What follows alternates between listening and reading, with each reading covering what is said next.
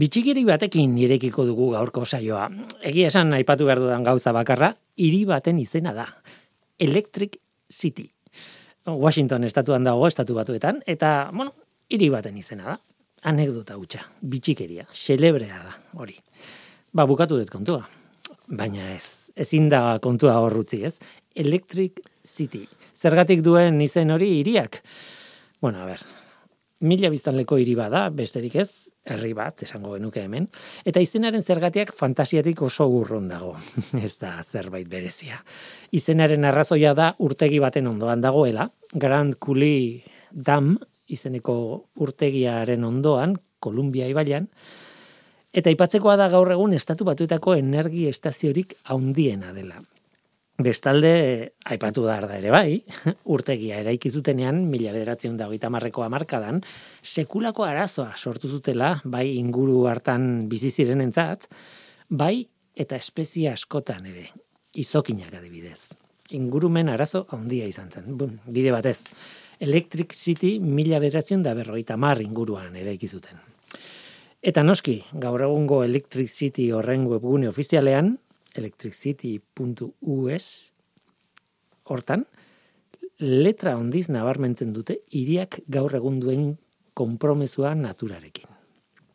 Noski baietz, gure garaian bizi gara, ezta? Hori da Electric City. Izen hori bera duen iria. Baina izen horrekin, hiri bakarra baldin badago ere, beste askok Electric City ez izena dute. Bai estatu batuetan, bai Kanadan, bai eta Eskozian ere.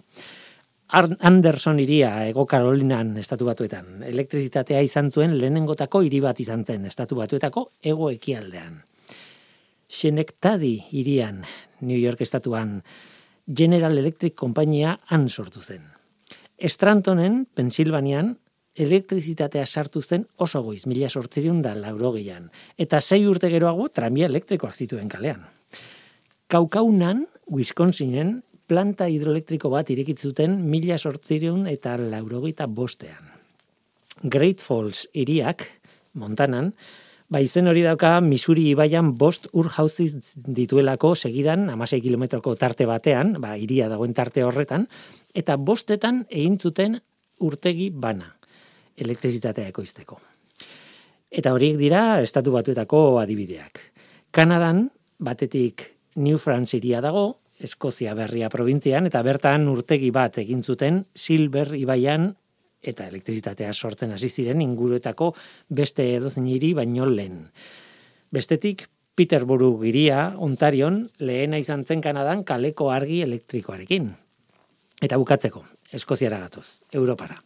Ba gauza bera, Bruro iria izan zen lehena elektrizitatea erabiltzen Eskoziako iparralde horretan hiri horiei guztiei deitzen diete Electric City ingurukoek. Ez izena da. Ba, Parisko argiaren e, iria bezala edo horrelako zerbait. Ba, Electric City horietan erabiltzen da. Tira, gaur elektrizitatea ez da harrigarria, baina emeritzi garren mendearen bukaeran eta kasu batzuetan hori garren mendearen hasieran edo lehenengo zatian impacto ondia izan zuen teknologia berri horrek berria diot, elektrizitatea publikoki zabaldu zen garaia zariken naizelako noski. Electric City izenaren atzean ez dakit zer espero noen. Baina nire fantasia, baino askoz historia arruntagoak izaten dira. Kasu guztietan. Nola nahi ere teknologiaren eragina handia izan da eguneroko kasu haietan, egunerokoan kasu haietan markatu. Adibide bat besterik ez da izan, baina oso adibide mankorra. Electric City. Orain bai, bukatu dut. Ongitorri, norteko ferrokarrilea. Euskadi Erratian, norteko ferrokarrila.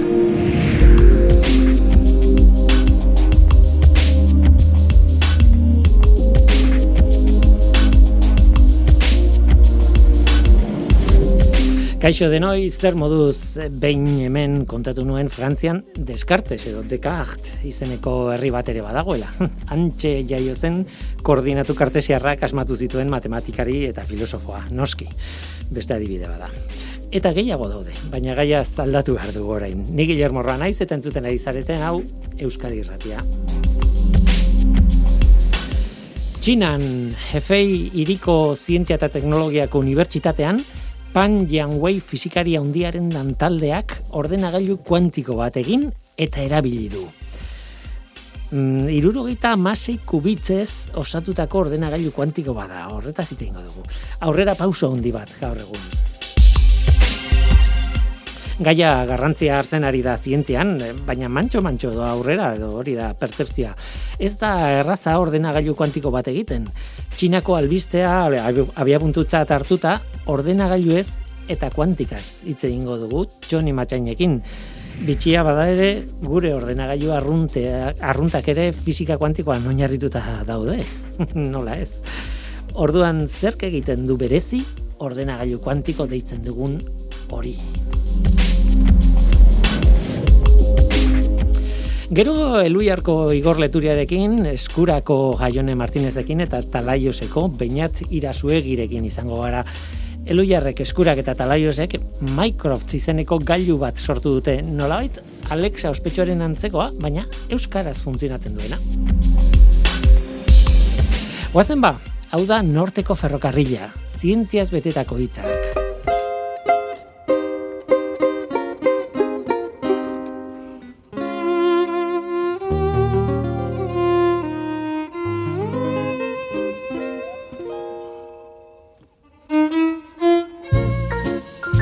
Beti egiten dugu, hitz batzuk erabiltzen ditugu, hitz horiei ez dagozkien esanai bat adierazteko.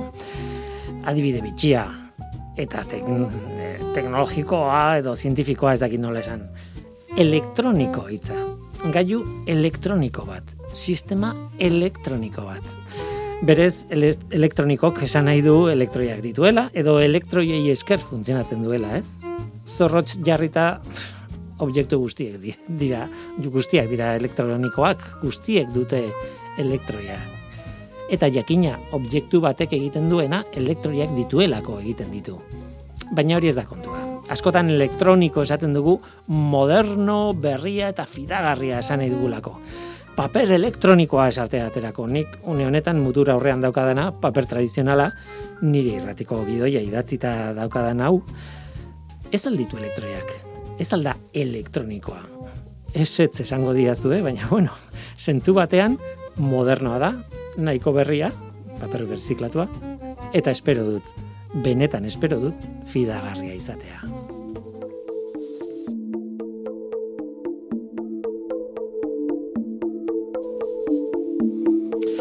Txina, jefei iria, 2008ko abendua, ez da broma, ez da txantxa, Pan Yangwei fizikaria, oso zientzialari ezaguna eta ospea handikoa, bera eta haren taldea denak pospozi daude, haien lanaren berri mundu osoan zabaldu da. Ordenagailu kuantiko bat egin dute jiuzan izenekoa.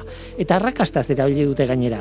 Komunikabideetan azaldu den informazioaren arabera ordenagailu horrek berreun segundutan, iru minutu baino pixka bat gehiagoan, ordenagailu estandar tradizional edo oiko batek seireun milioi urteko kalkuluetan egingo lukena egin du. Berreun segundu, eh? Horretarako, irurogeita masai kubit erabiltzen ditu, alegia, irurogeita masai bit kuantiko. Eta alde praktikotik ikusita, ba, jefeiko taldeak egin duen ordenagailu kuantikoaren osagaiak ez daude eginda material supereroaleekin azalduko dugu hori. Eta beraz, ez dira mantendu behar helio likidoaren temperaturan. Aurrera pauso oso ondia zarantzarik gabe, bai teorikoa, bai praktikoa. Txoni Matxain, kaixo, ongitorri. Kaixo, Willy, mila esker. Jefei iritik datorkigu albistea, batzuetan esaten, Txina, Txinatik datorkigu eta Txina oso ondia da, eta aldiz Europan zehazte e, egiten dugu asko, edo, edo estatu batuetan, baina Txinari buruz, en fin. Ja, bueno, dena da Txina barruan, ez? Bai, eh? Txina konti, ia kontinente oso da. Eta... Hori da. Hmm. Bueno, egunen batean agian, e, zera, iri hau Quantum City bezala ezagutuko dugu. eh? Ba, igual, bai. Eh? Zein edaki. Hori da, hori da. Electric City. Eta parra ingo dute, esango dute zer du berezi. Eta gaur egun ja, ja ordenagailu kuantikoa. oso oso arrunta da. Bai. Edo behar bada ez. Edo behar bada ez, ez? Hori da, hori da. Tira, eh, gutxi gara bera kontatu dut zer egin duten edo zer zabaldu den komunikabidetan, ez? Ordenagailu kuantikoi buruz eta konputazio kuantikoari buruz entzuten ari gara ia etengabe. oso aurrera pauso, aurrera pauso asko ez dira ematen, batez ere praktikoaki eh, ordenagailu kuantiko bat egitea ez delako erresa, eta ordan Hmm. ikerketa teorikoa den bitartean, ba, bueno, mm, ondo dago, baina ez du alako jartunik. Baina, klaro, horrelako bat dagoenean, Hmm. eta nik dakidala hirugarren adibide bat da gaur egun erabiltzen duna, erabiltzen dena Hmm. eskala pixka bat handian, bueno, handian, tira. Ja, hori da. Eta e, ba horrek bai, badu, e, oi hartzuna, ez munduan. Hori da, badu jartzun handia, baina noski, e, arrera pauso hau kon- ongi kontestualizatu behar da, e, benetako aurrera, zera, aurrera pausuak e, ongi ulertzeko. Eta ez da gauza arresa. Mhm. Ez da gauza arresa, bide batez, osea, alde batetik, komplikatua delako e, ordenadore kuantikoen funtzionamendua, Mhm. komplikatua delako erabili behar diren materialak ongi kontrolatzea, Mhm. eta gero e, buruan ordenadore hitza entzuten dugunean guia aldez aurretik idei bat daukagu eta e, benetan gaur egun dauden ordenadore kuantikoak ez dira guk buruan ditugun gauza bera oraindik. Hori da. Orduan zaila da hori guztia ongi kontestualizatzea e, egin dena ongi ongi azaltzeko eta ongi ulertzeko noski. Nik uste dut e, merezi duela argazkia buruan izatea, ez? E, mm, laborategi bat, gela handi bat, eta gela handi horretan, kaso honetan behintzat, laser pila bat, izpilu pila bat, e, gero, zati elektronikoa badu, elektronikoa, moderno eta fidagarria, baina esan dute, e, badu, e, ez dakit, gela oso bateko ekipamenduaren itxura gehiago, guk ordenadore moduan edo ordenagailu moduan ulertzen duguna, baino. Hori da, hori da. Eta orduan, ulertu behar duguna da, e, gaur egun egiten diren e, ordenadore hauek, oraindik ez ditugula ulertu ordenadore makinak bezala. Baizik eta dira, e, ordenadore makina hoiek existitzen direnean, nola funtzionatu dezaketen eta ze almen izan dezaketen e, ulertzeko egiten diren frogak. Esperimentu bada? Esperimentu bada, hori da. Hori da. Izan ere, e, dauden ordenadore kuantikoak, horrela ezagutzen diren ordenadore kuantikoak, egin dutena izan da demostratzea ordenadore kuantiko bat existitzen denean, eragiketak asko zera azkarrago egingo dituela eta horrek irekitzen dituen posibilitate guztiak hor daudela e, benetan demostratzea. Baina bakarrik dira kapazak gauza bat egiteko, gauza oso komplexua. Eragiketa, eun, milaka eta milaka eragiketa oso komplexu, baina bakarrik horiek. Hau da, guk etxean ditugun ordenadoreak, nahi dugunean, e- ere seten aldiegu beste eragiketa batzuk egiteko. Eta programatzen ditugu, eta egite ditugu mila gauza, hauek ez, hauek bakarrik egin dezakete programatuta izan diren gauza hori. Orduan, horregatik ez dira guztiz ordenadore bat, e, ezin dugu erabili praktikan. Ba, esperimentu bat bezala ulertu behar ditugu, gero ordenadore kuantikoaren benetako ordenadore praktiko bat sor, sormenaren horretan e, pista bat ematen digulako, ez? Demostratu egiten da e, esperimentu hauen bidez, e, ordenadore, edo, bueno, komputazioa egiteko modu hau asko zera azkarragoa dela, eta gainera ekitzen digula sekulako posibilidadeak. Bai, ez dakit zeinek esaten zuen, honekin ez duzu Word bat idatziko, edo ez duzu kalkulatuko bi gehi bi, Hori da. e, e, eta, eta, bueno, etxeetan ordenagailu kuantiko benetako bat izaten dugunean, hemendik berreun urtera ez dakit, ez dituzu erabiliko horretarako ere. Ez? hori da. Esan nahi Noski, ez noski. duzu behar. Hori da, ez, ez, beste gauza asko ze komplexoagoak itxeko erabiliko dira, segurazki. E, bueno, hori da ger, geroa imaginatzea, ez? E, Bueno, ja bururatzen zaizkigu Bai. e, zea batzuk, ez, aplikazio batzuk e, izan daitezkenak, ba, meteorologiako Claro. E, bueno, eguraldiaren iragarpenerako dauden eredu matematiko komplexu handi horien e, funtzionamendua hain handia da eta askoz askar, askartzeko balio luken Hori da. bat izan daiteke. Hori da, eta gero horrelako bestelako ba, beste e, adibide zientifiko asko daude, eta horietarako nik uste dut oso erabilgarriak izan litezke e, zera ordenadore hauek. Baina, bueno, bueltatuz pixka bat e, zer egin duten e, honetara, ez da bakarrik demostratu dutela e, ordenadore kuantikoak asko zera azkarragoak izango direla, baizik eta ere bai, erabili duten prozedura aldez aurretik Googleek edo beste batzuk egindakoaren desberdina da. Mhm. Orduan, nolabait ez dute bakarrik demostratzen e, azkarrago izango dela, baizik eta ere bai, nola egin daitekeen ordenadore kuantikoa bide bat irekitzen du. Eta bueno, erabili duten teknika hau, e, ez da bakarrik ordenadore kuantikoetan erabiltzeko, baizik eta gero ere bai, mezuak bidaltzeko. E, talde honek ere bai, du, iaz, ez iaz, ez duela ja urte gehiago, egin zuen froga bat, esperimentu bat, prozedura berdintxoa eginez, Mhm. mezuak mila kilometrotara bidaltzeko modu oso seguru batean. Mhm. Eta azkenan da fundamentu berdina e, Eta, Eh, eta baita ere fenomeno kuantiko oso jakin batean oinarrituta. Hori ez? da, eta- Entanglement ez. hori da, eta da zuzen ere hemen daukagun berdina, edo antzekua, ez da berdina, baina antzekua. Entanglement, nik uste dute euskeraz eh, deitzen diogula korrelazio kuantikoa nolan Bai. askotan, baina bueno, entanglement ingleseko izen hori hain arrunta ere bai. Bai, hori da, hori da. mm. Tira, eh, parentesi txiki bat egin da, eta nik sarreran esaten nuena, ez? Erabiltzen da ordena, ordenagailu kuantiko. Eh, Egia esan, konputazio kuantikoa izan beharko luke eh, bere metodologia, bada.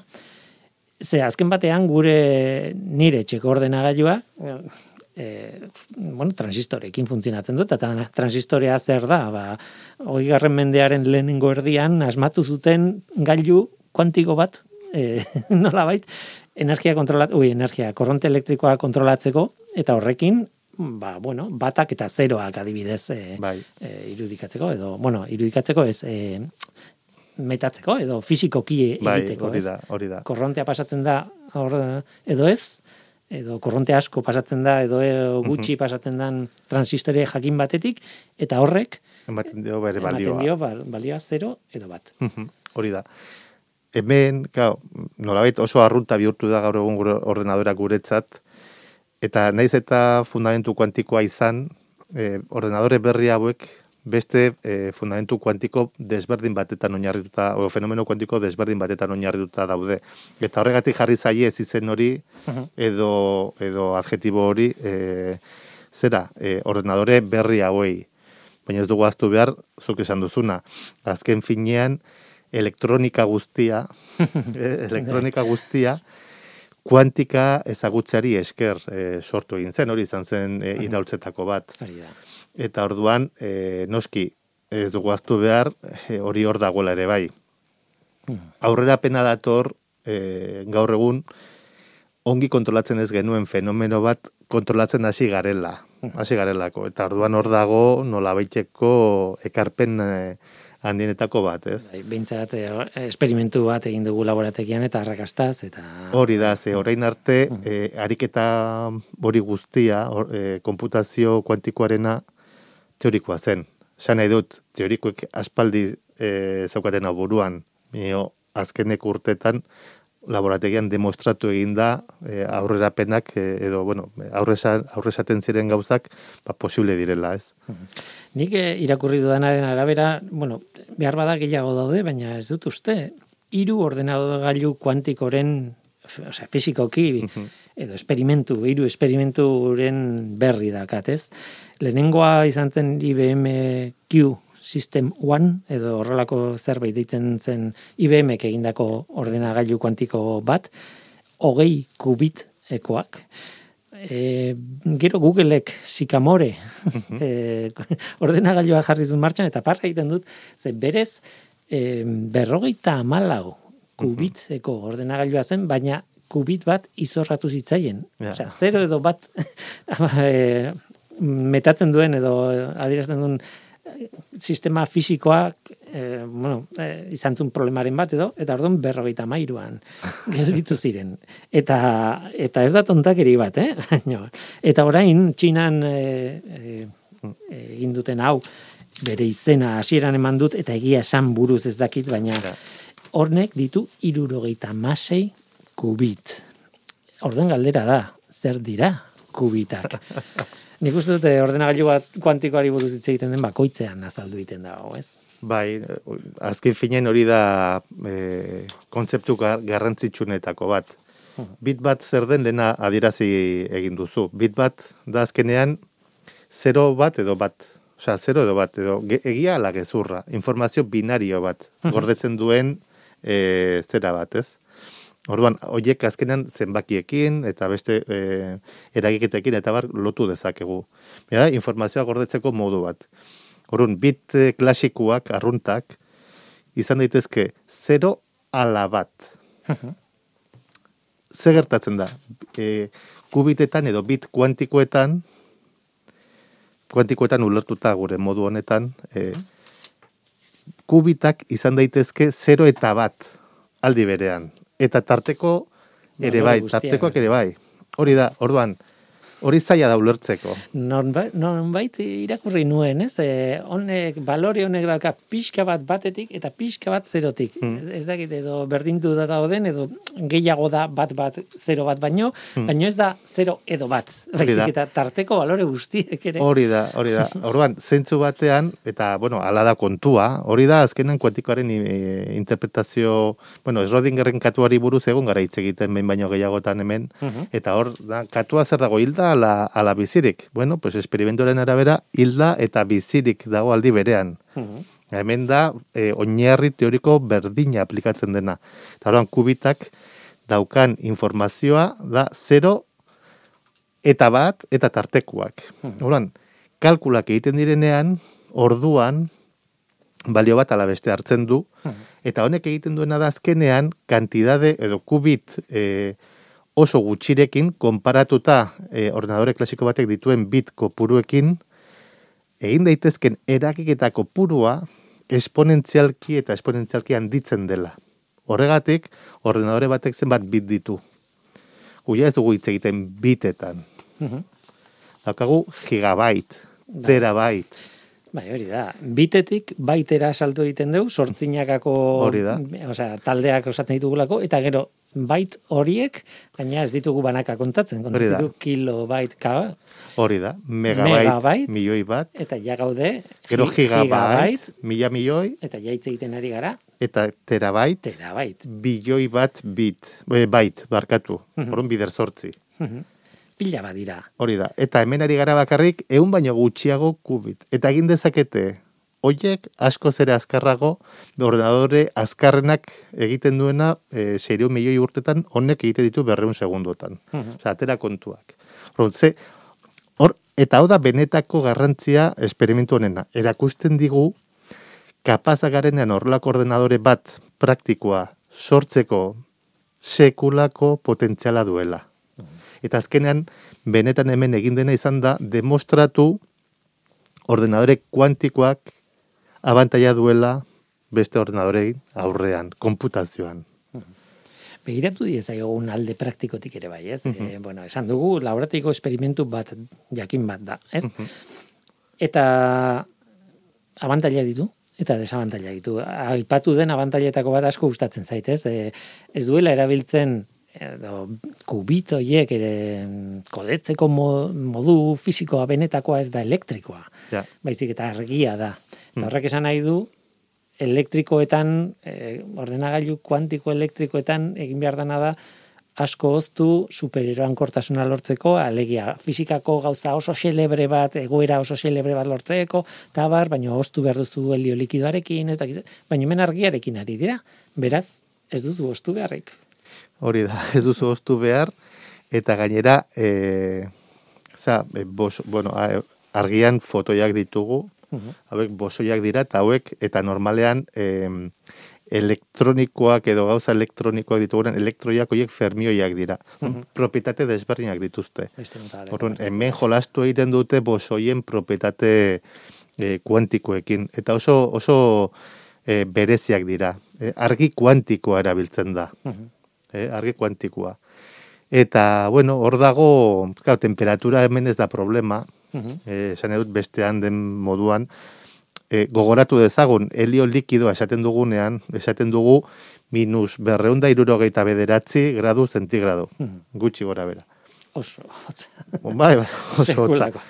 E, temperaturarik otzena da zero e, absolutua hori da, minus berreunda irurogeita mairu. Mhm.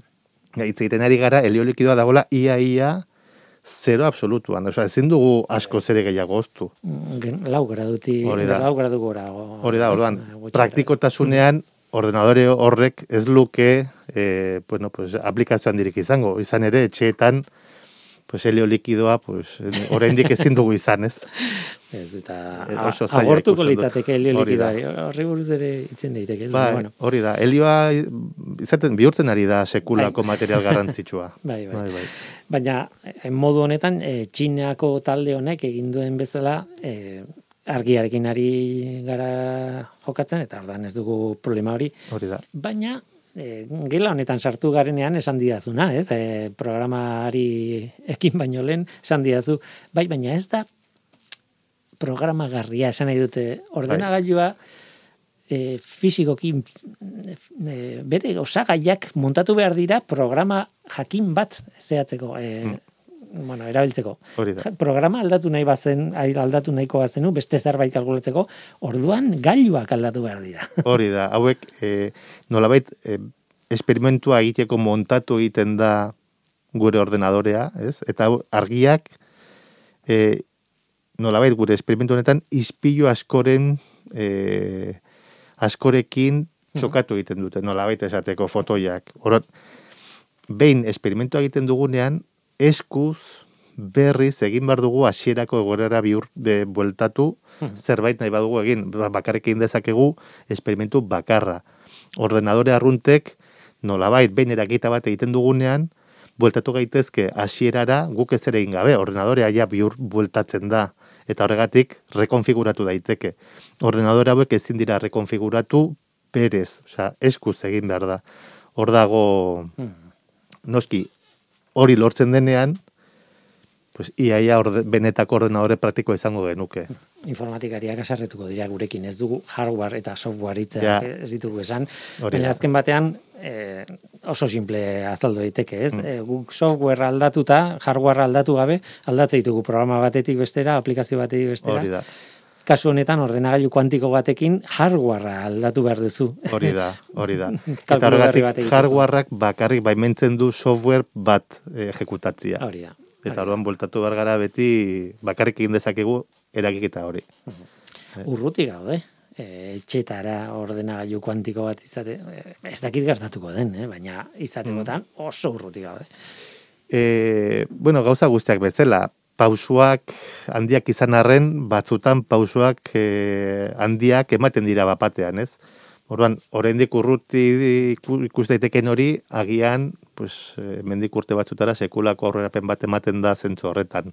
Nik momentuz e, zurekin dago eta urruti ikusten dut e, horrelako ordenadore bat e, gure etxean izatea. Baina, tira, nork, nork daki. eh? Em, aipatu ez dugun azkeneko kontu bat, eta nola funtzionatzen duten, nola lan egiten duten, ez? Eta zurekin hitz egiten e, hemen irratian askotan aipatzen dituzu probabilitatea kuantikaren barruan, ez? E, kontua ez da zerbait gertatzen dela, baizik eta zerbait gertatzeko ze probabilia da, dagoen, eh? eta baldin bada euneko laurogeita emeretzi koma ez dakizen bat, ba, kanpotik esan dezakegu bai, gertatuko da. Baina probabilitatea garizea antolatzen. Eta nik iragorri nuen nuen nunbait edo ikusi nuen norbaitek azaltzen zuela bi gehi bi egiteko gure ordenagailu normalek egiten dutela bi gehi bi. Baina kuantikoek ingo luketela aztertu posibilitate guztiak. Bi gehi bi bat ematen du. Bi gehi bi bi. Bi gehi iru eta azkenean e, uin baten, osea, kasu honetan nargia izango litzateke fotoi baten probabilitatea edo kubit bat e, modu batera egoteko probabilitateak esaten dizu, probabilitate handiena lau horretan dagoela. Bi ja. gehi bi, lau. Baina ez duizu esaten lau da, baizik eta, bueno, badirudi hemen dagoela, eh? Ja. erantzuna, ez? Eh, da, tontakeri bada, osea, adibide tontoa da bakit, baina eh, da filosofia aldaketa Hori da, erabatekoa, eske, ez? emaitza aldetik ez du ezer aldatzen, baina kontzeptu aldat, aldetik den aldatzen du. Hmm. Orduan, hor, hor dago zailtasun handia ulertzeko. E, probabilidade kontuak. Azkenean, e, ikus dezakezu ere bai, ordenadore klasikoek, bueno, gure txekoak, esaten dizutela, ere bai probabilidadeekin lan egite dute, baina zein da probabilidadea? Lau izateko probabilidadea da, euneko euna, eta beste guztiak izateko euneko zero. Bai, beraz, Kasu honetan, hemen, diferentzia da, matizatu egiten direla portzentai horiek. Mhm. Euneko egun izan beharrean, izango da, euneko laro gita meretzi koma handi bat, eta besteak zero izan beharrean, izango da, probabilidadea euneko zero koma zerbait. Horrek esan Asko, nahi du, claro, asko aldatzen da zenbakia, ez, baino kontzeptua bai. bai, horrek esan nahi du e, e, kalkulu batek batzuetan, bi gehi bik ez, baina beste kalkulu mota batzuek erantzun bat baino gehiago izango ditu. Nola antolatu ez dakit zer, egiteko nik ez dakit zer, beste. Eta orduan, emango izkizu, dauden e, soluzio edo irtenbide posible bu- guztiak eta esango dizu hau da probabilidade gehiena edo nena baino hau ere posible duzu eta hau ere bai esan nahi dut eh, dauden emaitza guztien probabilitateekin Bai, arituko bueno. zinake Bai, hori, ez dakit oso ondo esan dudan bueno, nik ulertu zaitut, gero, ja, nola itzuli en, e, entzulek ulertzeko moduan, baina bai, azkenean, behintzat hori zientzian erabiltzen dugu. Mhm. Osea, zientzian, e, guk simulazioak egiten ditugunan gure ordenadoretan, lortze ditugu probabilidadeak eta badakigu soluzio posible desberdinak daudela. Mhm. Gure molekulen egoerak izateko, edo erreakzio bat gertatzeko edo ez gertatzeko, eta orduan hor ja azaltzen zaizkigu horren adierazi duzun hori. Hemen, e, agian, ez bakarrik horrelako problemetan agertuko litzateke probabilidade kontua, baizik eta agian beste e, problema batzuetan ere bai. Hor ja eskapatzen zaiten naiz kapaza horren beste ikusteko, baina bueno, hori da pixka bat hasierarekin lotuta, e, konputazio kuantikoak irekitzen digun posibilidade mm, munduen an, e, zera zabaltasuna, ez? niri buratzen zait medikamentuen eh, adibidea, ez? Adibidez. Da, nahi dut medikamentu bat proteina jakin hau eh, blokeatzeko gaixotasun bat sortu duelako edo ez dakit. edo. Bai. Eta ordan eh, hor proteina horretan enkajatzen duen ibinibitzaile pila bat egon daitezke eta emango izkizu hoien denen egiturak eta esango izu honek probabilidade handia dauka funtzionatzeko, honek pixka bat gutxiko, baina funtzionatuko luke, beste honek ez dakiz zer, eta orduan, ja, kalkulo bakarrean mila emaitza izango zenituzken, ez bakarrik, emaitzak berak, baizik eta emaitza bakoitzaren ontasun maila ez da, Bai, nola baitez. Oso ongi adierazi duzu. Ez Bai, bai, izan ere guk ordenadore arruntekin horrelako kalkulak egiten ditugu, baina noski kalkulak banak egin behar dira. Eta gero konparatu. Eta igual hemen kalkulo bakarrean Mhm. izan zen ezake zuk esandako e, zera erantzun bat.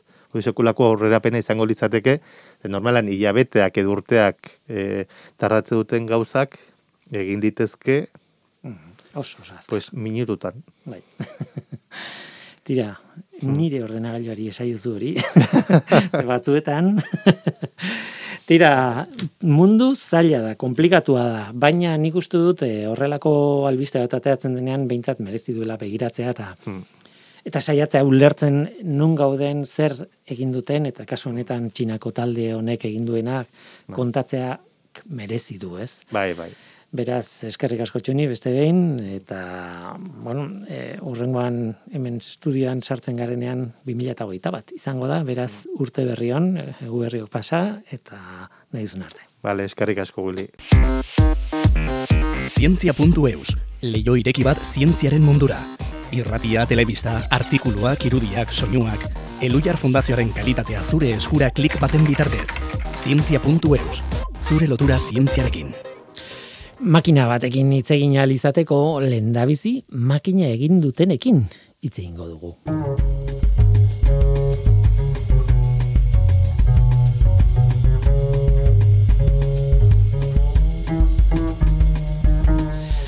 Euskara zulertzeko eta hitz egiteko gai izango den bozgorailu adimendun bat garatu dute elujarrek, eskurak eta talaiosek. Oraingoz, oraingoz bakarrik, ikusiko da, baina oraingoz Mycroft deitzen da. Eta noski nola ez, adimen artifizialaren e, adibide bada. Adimen artifizialari buruzari gara. Igor Leturia, Elujarrekoa, kaixo ongitorri, Eskerrik asko.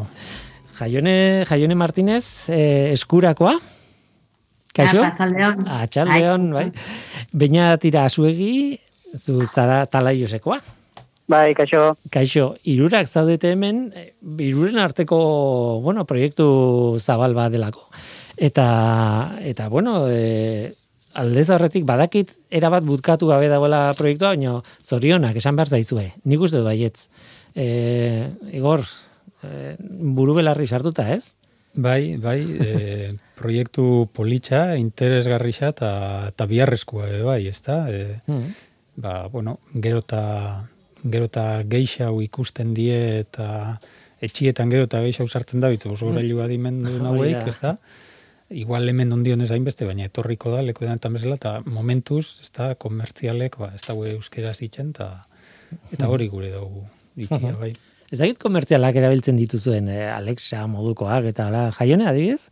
Etxean zuk? Nik etxian pertsonalki ez. Ez. Baina, la, bueno, lanagatik eskuran aplikazioak itzen ditugu eta asko, bueno, ba beste gailu batzukin konektatzen dienak eta eta bueno, proiekturen baten eskatu eskatu izen duzkue. Mm, Beñat? Ba, nik egia esan, ez, ez dut erabiltzen. E, baina, bueno, pentsatzen dut ere, e, denborarekin ere horrelako gailuak gero eta gehiago erabiliko ditugula. Mm, Agian ez, e, orain arte erakutsi dizkiguten bezala, baizik eta pentsatzen ez dugu modutan, orduan, bueno, hortan murgiltzeko prest. Eh, Eta Igor? Ez, ez, nik eh, euskaraz egon arte, ez errez. Nik pixka bat erabili du izan dut, eh, ez dut asko erabiltzen, baina badut non erabili etxean, eta oso noizean behin, bai, erabiltzen dut, eta egia esan, jo, alperkeria areagotzeko gailua da, eh? egia esan, ez? Ez dakit zer iruditzen zaizuen, baina, bueno, nire, bizimoduan sartuko da, eta batez ere nire semea laben bizimoduan, claro. Eh, eh, ez dakit kontaktua duzuen urrengo belaunaldiekin, baina guk dena pikatuta, tekleatuta bilatzen dugun be- bezala, hau etorri da, bueno, denbora aurrezteko, baina baita ere alperkeria hunditzeko, ez? E, jaionen nola ikuste zuzuko? Bai, ba, ez dakit. Bueno, beste modu bat azkenian gauzekin eta zerbitzuekin relazionetako, ez? Baina, bueno, bai, ikusten du hori, argi dauela badatorrela eta eta importantia da, hau euskera segotia bai, eta, eta zerbitzua beste bide batzutatik eskaintzia ere bai, ez? Dana Amazonek edo Googleek Hmm. hartu biharrian. Hori da, hori da. E, pentsatzen dugu mundu guztiak, eltzule guztiek badakitela zer den, baina badazpa eskatuko dizuet kontatzeko zer den proiektua. Microsoft honen helburua zein da. E, ez dakit zein animatzen den. E, Olako galdera erresenak dira zailenak erantzuteko beti. Animatzen zarete? Ba, nik uste Igor, Igor igual, oberena, ez, bera egon delako, igual, e, hasieratik eta, bueno, e, gu, bueno, baitu beste batzu gauza batzu kontatzeko, baina bera, bera aztea hobeto, bai. Bueno, vale, e, ez proiektua, proiektua da pixkat e, aipatu duguena, ez da, ba, e, Googleen eta Amazonen ba, bosgorailu adimendun horien moduko bat, e, zera, ez, e, ba, euskeraz e, egon dein, ez da. Orduen, bueno, olako bat euskeraz egotia da, itxoi, da aukerak die, itxoitia aberzea, e, badauen Googleek eta Amazonek ingo dauen, olako bat euskeraz atatia, edo ez dakitzu noiz ingo dauen, edo inoiz ingo dauen be, edo Google sartzia horretan. Eta pixkat, e, bueno, teknologikoki horrek eskatzen dau, e, euskeraz olako bat nahi bada, egotia euskerazko e, izketaren ezagutzako teknologia, hau da, ordenagailuek edo gai esetia, euskeraz esaten jakona ulertu edo transkribatzeko, eta kontrakoa, e, bai, gai esetia euskeraz e, hitz egiteko ordenagailu, ez? Tan pixkan nola teknologia horiek ba, elujarren baditzugun, ba, bueno, lotu geuen hori, ba, Microsoft deitzen dan software libre bidezko e, e, e, bosgorailu adimendunan proiektuakin, eta pieza, osagai horrek danok juntauta, eta eta pixkat, bueno, mm, olako garapen bat itxeko interesgarriak dien aliantza batzuk bilatuta, ba, hola jarri goen martxan Microsoft proiektua. E, adibidez, eh, eskatuko dizuet, e, pixka bat kontatzea bakoitzak zer egin duen, edo ze parte egin duen, edo non jartzen duen indarra. Eta laiosetan adibidez bainat, e, Bai. zein dan zuen, zuen papera, zuen aportazioa, zuen ekarpena. Bueno, e, ni, ni justuki, eta laiosen e, bi edo hiru pertsonak parte hartuko dugu, baina ni, ni justu naiz parte ez, e, ez teknologikoa, esan dezagun. uh Ni naiz e, garatzaia ez naiz informatikoa, e, ni gehiago, bueno, ba, enpresa munduan, ez, eta kooperatibismoaren munduan nabil, e, nere papera, kasu honetan, eta gero beraiek igual aspektu teknikoa kontatuko dituzte, nere papera gehiago da, e, horrelako proiektu batek behar duen alde batetik e, elkarlan, ez, esparru hori lantzea, hau da, hiru enpresa ezberdin arituko gea garapenean, eta gainera proiektua irekia izan da, etorkizunean pentsatzen dut ere, beste batzuen beharra izango degula, hori nola baite garatzea, elkarlan marko hori garatzea, eta gero ere, ba, guztionek behar duen, e, komertzializazio, marketing, e, e, ez, kaleratze, herritarren ikuspegia, ez, beharraren ikuspegi hori txertatzea, edo, hori da nere, nere papera, eh, proiektuan. Bai. Gainera, aipatu duzu oso gauza interesgarria eta, eta importantea, ez, irekia izango dela. Eta, bai. eta hori sekulakoa da, ez, iruditzen bai. zaitu baiet, ez. E, eskuraren ekarpena zein da, e, zera, jaiune?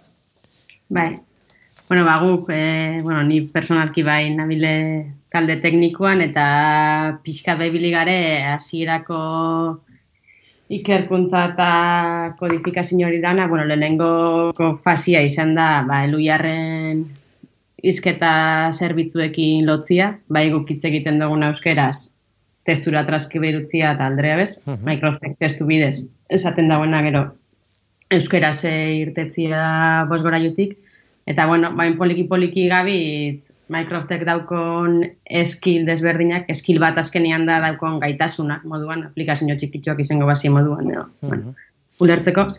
Eta gabitz oinez iztiruten dienak e, euskerara pasaetan, eta, bueno, bageroia jarraitzuko ba, guk bertako zerbitzu edo edukisekin be, berrixak sortzen. Mm. Eta, bueno, eskuran papela da pixka ditzen dugun lana bai bluetoothakin, eta, bueno, domotika apurua munduan beste gauza batzukin komuniketan dien aplikazio eta proiektutan, ba, pixkat horren aplikazio hauen Microsoft topatzia, edo, bueno, mm Izketaren ezagutza gaur egun eta sintesia gaur egun ez dira adar ez ezagunak nola baitez, e, azken urtea hoetan sekulako aurreapena izan dute, behar bada zailena orduan orain momentu hontan zer da koordinatzea eta dena integratzea e, proiektu berian.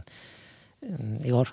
Mm, bai, bai, hau da, eh, esan dute moru pixkat, e, osagai edo danak badaz, ez da, oleko proiektu bat egieltzeko, biedie, ba, ipatu duen bezala, izketaen ezagutza, eta sintesia, eta euskeran dako horrik, ba, badaz, baditzu gauk, eta, eta, bueno, mm, gero ja, bosgorailu adimendun batek, e, biherditxun beste gauza danak, ba hori, eh, Microsoft proiektu software libreko proiektuen oinarritzu gare. Eta orduen, eh, inbidie pieza horreik danak lotu, ez da? Eh, ba, jaione komentatu moruen alde batetik elu jarreko izketa ezagutza eta sorkuntzarekin lotu bier da, eta parte hori adibidez, inja daukau, eh, gero itzulin bier die esan daigun bosgorailuan tripak, eh, mm. gai izan dein izkuntzaldeko tratamentu bat ukitzeko, zenbakisak ulertzerakuen, hainbat historia, E, eta gero itzulin bierdie bere trebezia edo gaitxasunak. Ez da, ze esaldi dan gai ulertzeko, hoiek danak euskerara itzuli eta hola. Baina, bueno, e, eta orduen bai, hoiek osagai danak lotzia, baina gero gainera, e, bueno, nahi dutzeu gehitu mm, kasu hontan, mm, beste bosgora hilu adimendun komertzial hoiek ez dituzten gauza batzuk, ez da, hau da, e, ja berez etorri deila, ekarri deila, ekarri deixela integrauta hainbat, trebezia edo bertako edo lokalak, esan nahi dut, albiztiak eh, irakurtzeko esan eskero, ba, estella joan el paisera, edo uh baizik, eta bertako tokitatik, bertako musika, edo erosketakin, edo janarisa enkargatu, ba, bertako zedetatik, genero ikuspegisa, uh e, olako, olako, eta gure aldetik bai gabit, bueno, esan dut, euske, e, euskerandako hizkuntza ezagutza eta, zor, eta sintesia euki baditxugula, baina hori dana moldatu inbierda proiektu honen ezaugarritara, ez da? Ez talako berdina izketaen ezagutza itxia, ba, diktak eta programa baterako, edo mm, zera agindu sortan mugatu bat ulertzeko gai izeteko, eta ingurun ezaratatxu baten, eta holako. Zaila da, bai. Mm Tira, ez dakit, e, pixka bat atzeratu egin dute galdera hau, baina nahi nahizkoa da, da izenarena, nola aukeratu duzuen izenarena, Mycroft, e, niri ekartzen dit burura noski segituan, Sherlock Holmesen anaia, izena hori zeula, zuela, eta gainera, okerrez banago, liburuek esaten zuten bezala, Sherlock bera baino argiagoa zen, ez, Mycroft. baina dena den, e, ez dakit polemika txiki bat egon den horrekin, ez da esan dute, e, oraingoz Microsoft izena du, ez dakigu izango duen bukaeran izen hori edo aldatuko dio zuen, Baina izenaren aukeraketa ez da hain erreza, ez? E, e, mm, zea, erpin asko ditu kontu honek, ez? Ez dakit zein ausartzen da honetaz hitz egiteko, iruetatik. bueno, e, ni hasiko naiz, e, nik uste, no, Microsoft berez e, bada software libreko e, proiektu baten izena, ez? Orduan, uh proiektu horrek nolabait e, jarraituko du eta guk ere gure ekarpena ingo diogu, ez? Baino, e, Euskal Herrian, ez? Euskara zorlako tresna bat erabili nahi dugu momentuan, ba, segurazki, e, lehenengo horrelako gailu bate daukan, ez? E, lehenengo deiaren gai hori ebatzi barko dugu, ez? E, nola, nola esnatuko dugu e, makina edo, ez? Edo software hau, ez? Orduan, e, bueno, e, aurkitu barko dugu izen bat, alde batetik erakargarria dena edo, ez? Edo familiarra e, izan daitekena, baino gero ere ezin da izan oiko hitz bat, bestela, etxean gabiltzala, ez, oiko hitz hori esaten badegu nahi gabe, ba, piztu egin golitzake, ez, orduan. Mhm. Bueno, bada, gai interesgarria eta nik uste polita, eh, esango bai. nuke. Eh, Egia da, ez? Deitzen badiozu Ainoa edo Ander edo horrelakon bat, o Josu edo eh, Amaia, alperreik da. E, nola ingo dugun hori, ba, bueno, ba, ja, barko dugu pentsatzen, eta, bueno, e, ikusiko dugu e, zen aurrian ere modu irekian edo, edo edo ez e, hartzen goazen erabaki hori ez, e, bada erronka bat ere guretzat, ez, eren badu ikustekoa e, teknologikoki e, izan behar duen behar horrekin, baina badu ikustekoa ere gero, ez, e, gure bizitzetan nola txertatuko dugun e, zera, oitura bat izan beharko dula ere, orduan, erabaki garrantzitsua bintzat, bada. Bada, eh? bai. Uh Beste nola ikusten duzu, eh? Jaione? Ba, antzera.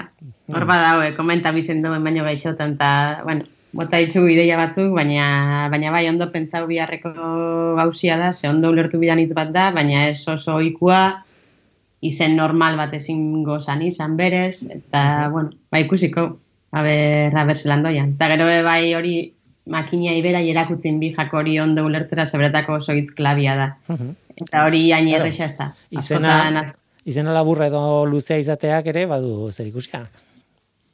Bai, zenbat, zenbat eta laburraua izen be bai, e, e, aukera gehiago nahazteko bestelako izen edo hitzekin edo, ez da, e, e, hitz baten zati bat izen leike, zilaba bateko izena jarri eskero, eta edo zein momentutan aktiba, eta horlako gauzak. Bai, baina, claro, oso, oso luzea baldin bada, ez da, ez da praktikoa, nola baitez? E, ez da kontu erraza, ez? Ez dakit, e, noiz erabakiko duzuen ah, bukerako izena, behin, behin, behin betikoa, baina ez dut egon nahi bilera horretan, eh, benetan. Eh? Tira, ez dago bukatuta, bidean ari zarete, lehen e, igorrek esan du, ez? E, baina, e, bueno, e, pasu asko gelditzen dira, edo zaila da esatean noiz bukatuko duzuen, edo gero, bueno, bainatek aipatzen zuen ere, bai, merkaturatu behar da, eta prozesu hori ez da, ez da, bapatekoa ere, ez. Bainat nola, nola ikustezu, e, proiektuaren etorkizun bueno, urbila? Bai, prinsipio ze hor, e, senatorain egin dugu elkarlanerako, ez, e, e, talde bat, e, finanziazio iturri batzu baitugu, ez, hainbat diru laguntzetatik eta lortutakoak hor kompromiso batzu ditugu, eta nola bait, e, kurtxo honen, ez, e, ikasturte honen amaiera ingururako izan bar dugu funtzionala, funtzionala den e, tresna. Eh? Funtzionala den tresna bat izateak ez du esan nahi komertzializatzeko edo ez, edo kaleratzeko e, moduan egon daitekenik. Eh? Baino, e, hori ere ondoren etorri barko da. Eh? Hala ere, e, prozesua da eta esan nahi, teknikoki beharrezkoa denez, adiez, e, esnatze hitzaren kontua, ba horrek ja ere, ba, kalera begira nola jarriko dugun, ja pentsatzen jartzera eramaten gaitu ez, orduan hori ja urtarria otxaila inguruan e, lanketa hori egin barko dugu. E, ulertuz, ba, kalean eta erabilgarri noiz egongo den, ba, hortik hasi barko garela ere egutegi bat egiten nien eta trebitzen oraindik esaten, eh? baino nik uste urte hasieran hori ja ebatziko dugu. E, estudioan dago Igor hemen nirekin, e, bestela e, kanpoan zaudete, baina Igorrek ekarri du. E, zera, gailua bera, kajatxo batean, eta galdetu behar dizut, nola esnatzen da momentu honetan behintzat zein da klabea esnateko e, Bai. Microsoft. Bai, momentuz, momentuz hori, ez da, e, gailu honek eukitzen da bien esnatzeko hitza edo esaldia hori, e, momentuz ez dutze aldatu, eta orduen erabiltzen da, berak Mycroft edakarren, eta da, hey Mycroft. E, Hey, Microsoft. hey Mycroft, esan jau. Ingleseko azentuakin gainera. eta, British edo amerikanoa edo australianoa. um, ez dakigu. ez dakit egiz esan. Eta, e, claro, ez ditu ulertzen agindu guzti guztiak. Hori ere ez da ez da inarresa, ez? Ba, ez, e, hori, momentuz, momentuz goiez hori e, zati zati eta e, ba, proiektu honetan daro egun hilebete apurretan, momentuz hori iritsi gare. Ja, euskerazko ezagutza eta sintesia integratzia, baina momentuz bakarrik itzuli ditugu e, oinarrizko bi, bi komando e, Microsoftek ditun a, te, trebesia edo abilesia guztietatik bi eta ordua eta eguna galdetzia, ez da? Hau da, bakarrik erantzuten dago, ba, zer ordu da edo esan ordua edo zer egun da gaur moduko galderak, ez da, momentuz. Egia da, ez ditula ulertzen esan dut, eta ulertu ulertu, ulertzen ditu, baina ez da gelditzen hor gauza. Ez, hori da. Hori da. Bai, Bai. Jaione, bai. Ez, ez, ez hori da, sin más. Hmm. Tira, erabiltzaileentzat integratuta egongo da egunen batean, e, nola izango da integratuta nik etxean izango dut egun etorkizuneko egun maravilloso batean e, Microsoft, or, gaur egun Microsoft deitzen den gailu hau zer eukiko dut etxean, fisikoki esan nahi dut, adibidez. Jaione. Ba, handiokan egisa esan, ez daukogu zehaztuta fizikoki merkaturatzeko prozesu hori zela ningo dan.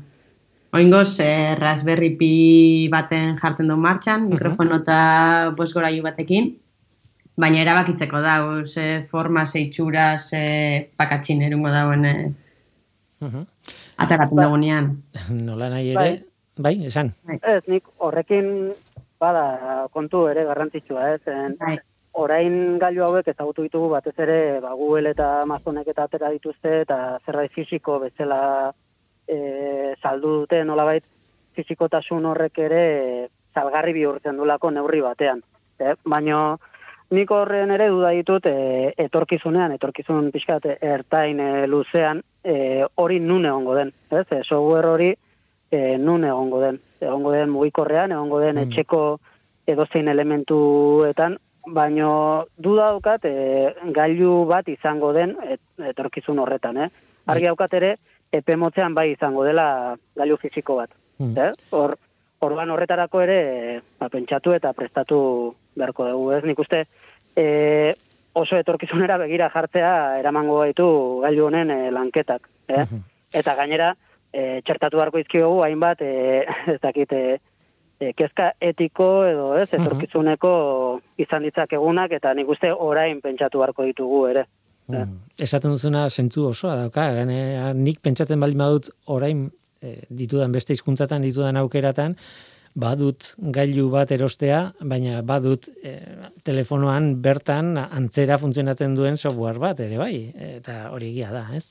Hey Google esan da, ba, nire telefonoan pizten da horrelako antzeko den motore bat edo da, hori da. eta eta behar bada etorkizunean horiek denak egongo dira aukeran, ez? Hori da. Tira, Microsoft, hey Microsoft, esnatu zaitez eta lagundu idazu. E, hemen utzi beharko dugu elkarrizketa, zeia garaia iritsi zaigu etxera joateko, eta honi buruz gogeta luzea egiteko behar bada, zergatik ez, ez? Etorkizun, etorkizuneko informatika zaritu gara programa honetan, lehen ordenagailu kuantikoa hitz egin dugu, eta orain, ba bueno, gure bizitan ja sartuta dugun, ba, bozgorailu mota ontako gailu bati buruz. Bueno, Igor Leturia, Jaione Martinez, eta Beñat Irasulegi, Irasuegi, barkatu, e, eluiartik, eskuratik, eta talaiosetik etorriak urren ez urren, eskerrik asko gurekin izateagatik eta e, proiektu polita hau kontatzeagatik, nahi duzuen arte. eskerrik asko zeu. bat. Bai, zoi, eskerrik asko. Ezagutzen ez duran Herri batean, bapatean, isilean bezala gertu naiz. Kafetegi barura sartu, lekua hartu eta nire ingurura begiratzen jarri naiz. Bikote bat musuka mundua desafiatzen. Ba besterik ez, gaur gurekin Txoni Matxain, Igor Leturia, Jaione Martinez eta ben, Beñatira zuegi. Eskerrik asko laurei eta zuri. Bai entzule, e, gu hemen gaude. Norteko, abildua, eitb.eus. Gaur teknikaria Mikel Olazabal izan da eta mikroren aurrean ni Guillermo Roa, Eluiar Zientzia taldearen izenean. Datorren astean gehiago, ordu bat ondo izan, agur! Bizi ala eran, bizi eran, zuari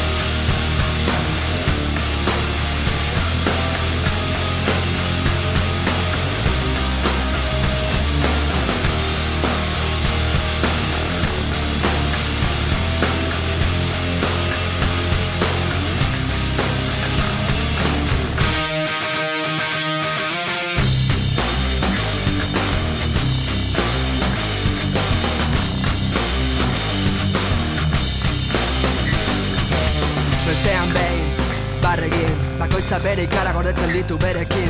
Alakoak gara ezin egona zulo sakona Sentitzen dudana ez da bat ere ona. Azutan, askotan, gehiagitan oso maiz. Ezkin abilela oartzen nahi Kamarero, kafe bat, utxa eta doblia. Gaur ez dut ametxik egin nahi, nahi, nahi, nahi, nahi Koala, ez dut ilun egia zaldu gura Haitza ingura, tabakarrik Atera nahiko nuke kanpoko mundura. Baina kosta egiten zait, kosta egiten zait, bai.